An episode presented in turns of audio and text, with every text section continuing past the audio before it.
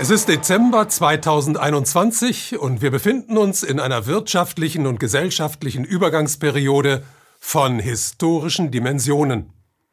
Seit knapp zwei Jahren verfolgen fast alle Länder der Welt, egal ob Diktaturen oder parlamentarische Demokratien, im Großen und Ganzen ein und dieselbe Agenda. Diese globale Gleichschaltung zeigt, dass es eine Kraft gibt, die mehr Macht hat als jede der zurzeit etwa 200 Regierungen auf unserem Planeten. Diese Kraft hat einen Namen. Es handelt sich um den digital-finanziellen Komplex. An seiner Spitze stehen auf der Digitalseite die fünf größten IT-Konzerne der Welt. Apple, Alphabet, Amazon, Microsoft und Meta, früher Facebook. Und auf der Finanzseite die größten Vermögensverwalter BlackRock, und Vanguard. Aber wie genau konnte dieser Komplex so mächtig werden? Und wie schaffte es, seine Interessen rund um den Globus gleichzeitig durchzusetzen? Fangen wir mit der ersten Frage an. Macht ruhte jahrhundertelang auf einem einzigen Sockel, dem Geld. Wer Geld hatte, hatte Macht, und wer viel Geld hatte, hatte viel Macht. Das gilt zwar immer noch, aber nicht mehr ausschließlich. Seit dem Einsatz von Computern und dem Siegeszug des Internet im Rahmen der dritten industriellen Revolution gibt es einen zweiten Sockel der Macht, nämlich die Daten. Wer über Daten verfügt, der hat Macht. Und wer über große Datenmengen verfügt, der hat viel Macht. Wer allerdings wie die IT-Konzerne im Rahmen der Digitalisierung die Datenströme ganzer Industrien und auch die von Regierungen organisiert, der bekommt zusätzlich Einblick in deren Innerstes und kann sie so in eine Abhängigkeit bringen und sie sich auf diese Art und Weise auch noch gefügig machen. Genau dieser Prozess hat dazu geführt, dass die großen IT-Konzerne heute weit über allen anderen Unternehmen und über den Regierungen der Welt stehen. Egal, ob Rüstung, Nahrung, Pharmazie, Energie oder Medien, all diese Industrien und sämtliche staatliche Einrichtungen, darunter auch die Geheimdienste, hängen mittlerweile am Tropf der Digitalkonzerne, die mit den sozialen Netzwerken auch noch eine eigene globale Medienmacht aufgebaut haben. Die Finanzindustrie wiederum, die ja ständig auf der Suche nach neuen Investitionsmöglichkeiten ist, hat diesen Prozess von Beginn an gefördert und ist heute über ihre mächtigsten Vertreter, die großen Vermögensverwaltungen, an sämtlichen führenden IT-Konzernen beteiligt. Da sie gleichzeitig auch von ihnen abhängig ist, sind beide auf diese Weise zu einer Art Interessengemeinschaft verschmolzen. Ein besonders anschauliches Beispiel dafür liefern BlackRock und Microsoft, BlackRock hat sein Datenanalysesystem Aladdin, die mit Abstand wichtigste Datenbank im globalen Finanzwesen, im April 2020 in die Azure Cloud von Microsoft hochgeladen, ist also jetzt im Bereich Daten von Microsoft abhängig. Microsoft wiederum ist eine Aktiengesellschaft und damit von seinen größten Aktionären abhängig. Und bei denen handelt es sich um niemand anders als Vanguard und BlackRock, wobei Vanguard auch noch der größte Aktionär von BlackRock ist.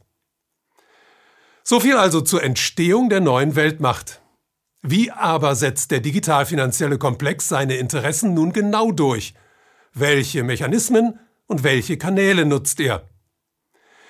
Die wichtigste strategische Rolle spielen die Zentralbanken, die ihre Selbstständigkeit spätestens in der Weltfinanzkrise von 2007, 2008 offiziell aufgegeben haben.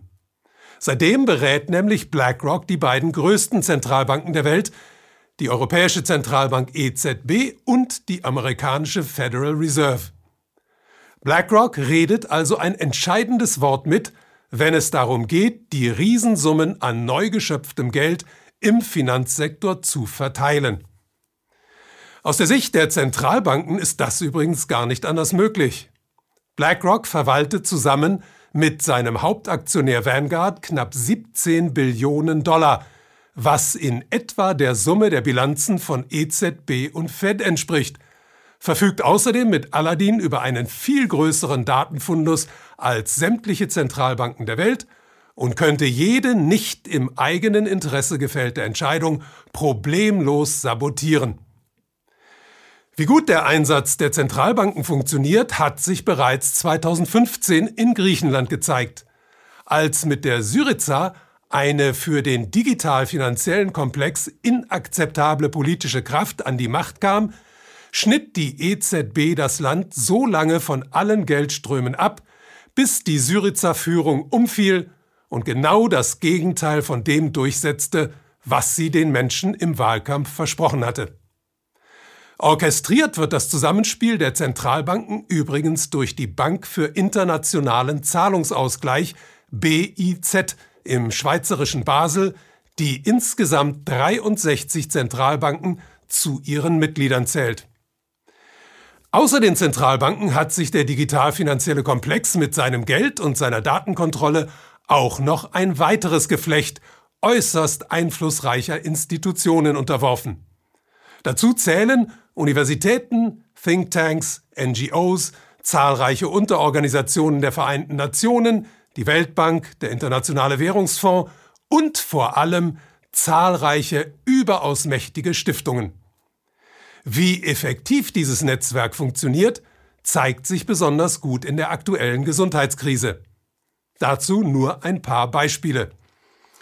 Die medizinische Fakultät der Johns Hopkins Universität, die die Behörden in aller Welt mit medizinischen Daten versorgt, heißt seit 2014 Bloomberg School of Medicine, weil der IT-Milliardär Michael Bloomberg ihr bis heute mehr als 3,5 Milliarden Dollar gespendet hat.